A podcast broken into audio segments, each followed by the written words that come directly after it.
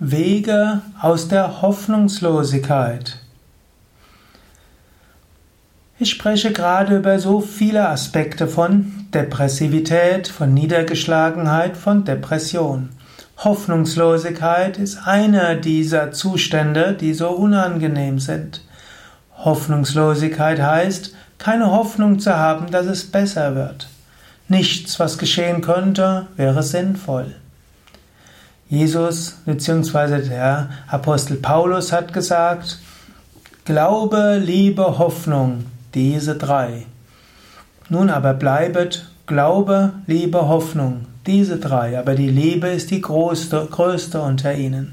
Was auch heißt, das sind drei Dinge, die so wichtig sind. Glaube, Glaube an eine höhere Wirklichkeit, Glaube an einen Sinn im Leben.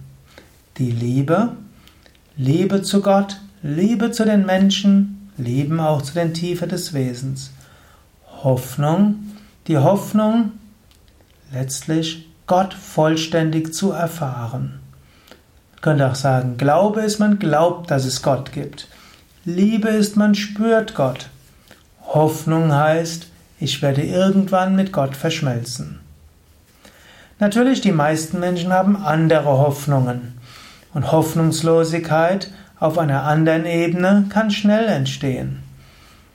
Du kannst in die Hoffnungslosigkeit kommen, wenn du denkst, die Partnerschaft ist nicht mehr zu retten. Du kannst in Hoffnungslosigkeit gestürzt werden, wenn du keine Hoffnung mehr hast, dass du deinen Arbeitsplatz behältst oder aus der Arbeitslosigkeit herauskommen kannst. Es gibt die spezialisierte Hoffnungslosigkeit und es gibt die allgemeine Hoffnungslosigkeit. Eine spezielle Hoffnungslosigkeit muss nicht falsch sein. Sie kann sogar helfen. Du könntest zum Beispiel sagen, meine Beziehung kann nicht mehr gerettet werden. Sie ist vorbei. Wenn du das klar sagst, das hilft manchmal dir zu sagen, meine Beziehung kann nicht mehr gerettet werden. Die Beziehung ist vorbei. Diese Art von Hoffnungslosigkeit ist erstmal hilfreich abzuschließen. Und dann kannst du sagen, und ich bin gespannt, was Neues auf mich, erwartet, mich wartet dass dann die Hoffnung, es wird etwas anderes kommen. Oder eben auch, die Firma, die ich aufgebaut habe, ist nicht mehr zu retten. Konkurs ist angemeldet oder ich muss Konkurs anmelden. Es wird nichts mehr funktionieren, was ich dort gemacht habe.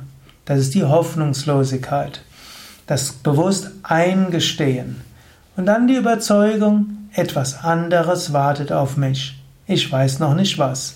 Da ist wieder die Hoffnung. Daher die spezialisierte Hoffnungslosigkeit, die ist oft etwas Gutes. Sie öffnet neue Perspektiven.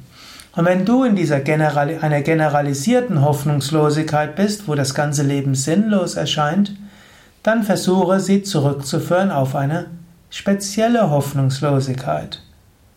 Und wenn du feststellst, ja, da ist die Hoffnungslosigkeit, das ist abgeschlossen, aber etwas anderes wartet auf mich dann bist du nicht mehr in der allgemeinen Hoffnungslosigkeit.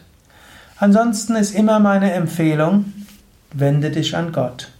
Sage, O Gott, sende mir dein Licht und deine Wahrheit, dass sie mich leiten. Hilf mir, der ich mich dir ganz hingegeben habe. Ich nehme Zuflucht bei dir. Ich habe keine andere Hoffnung als dich. Wenn wir so von ganzem Herzen uns von ganzem Wesen an Gott wenden, dann kommt neue Kraft, dann kommt neues Licht und Inspiration. Manchmal kommt eine Phase scheinbarer generalisierter Hoffnungslosigkeit, dass wir alle Sicherheiten loslassen und nur noch Sicherheit und Zuflucht bei Gott suchen. Und durch dieses grenzenlose Vertrauen zu Gott kommt die Erfahrung Gottes. Das waren ein paar Gedanken zum Thema Hoffnungslosigkeit. Mein Name ist Sukadev Bretz von www.yoga-vidya.de. Das war natürlich nur ein paar Anregungen zum Thema Hoffnungslosigkeit.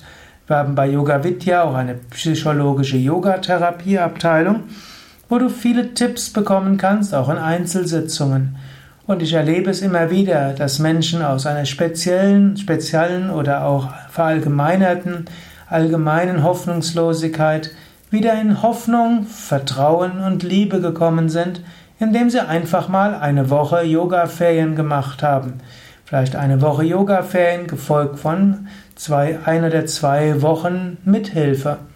Indem man in einer spirituellen Atmosphäre ist, indem man spirituell praktiziert, kommt Hoffnung schnell wieder.